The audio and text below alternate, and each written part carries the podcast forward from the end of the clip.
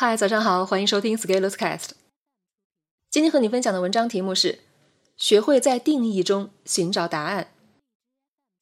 最近带小伙伴们练习英语发音，我注意到一个现象：有一部分小伙伴不太会注意定义，只关心自己的问题。于是你会看到他们好像一直在群里问这问那，很好学的样子。但是只要稍微深究一下，你就会发现。这是比较典型的学习却不带脑子。比如说，要学好音标，就要处理好口腔不同部位的摆放问题。什么时候舌位高，什么时候舌位低，我会做讲解。但是讲解完了以后，不到五分钟，你会发现，仍然有人马上就问你刚才讲的，就好像要考你一样。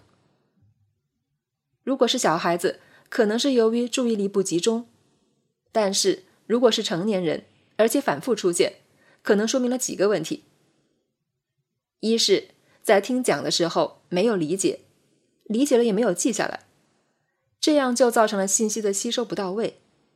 当然，这里还有一个很重要的原因是上课走神。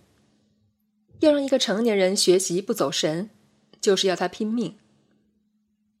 二是，一旦遇到问题，自己不会解决，不会查找分析。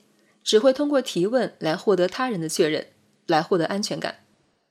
比如我曾经讲过一个英语长音 e 和短音 a 的区别，其中一点在于舌位的高低。我放了一张图作为示意，从图里可以看到，短音 a 要比长音 e 压得更低一些。有意思的是，我讲完这个以后，马上又有人问，哪个高，哪个低？其实这个时候，即使你忘记了刚才我讲的，只要稍微看一下图示，就很快能还原出线索。毕竟图上已经画了嘛。这个解决自己内心疑惑的方式，是我们的自学能力之一。但是我观察到，并不是有很多人习惯于寻找定义，在定义中获得启发与答案。相反，他们会把时间花在针对一个基础性的问题来提问。并且在等待他人的回答的过程中，情绪焦虑。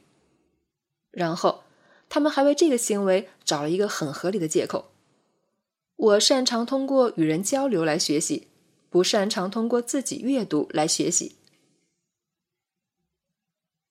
与人交流的确不失为一种很好的学习方式，但是更核心的是，到底有没有人愿意陪你玩？尤其是那些能教你的人。究竟有没有时间陪着你解答一些明明自己用点脑子就能想明白的问题？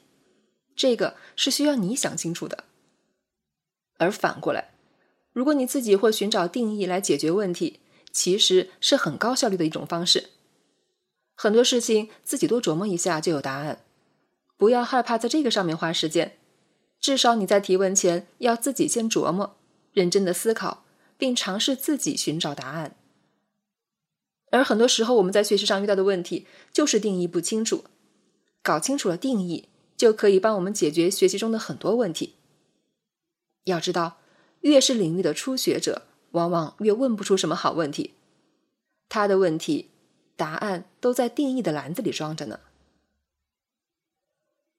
我们的学习要意识到定义的作用，更要意识到，当你遇到困惑的时候，要去翻一下定义。这里面往往大有乾坤。学习最害怕的就是，你以为你理解了，我也以为你理解了，我们谁都不出声，直到实战那一天，却发现原来完全不是一个意思。懂我的意思了吗？本文发表于二零二零年八月十八日，公众号持续力。如果你喜欢这篇文章，欢迎搜索关注公众号持续力。也可以添加作者微信 f scalers 一起交流，咱们明天见。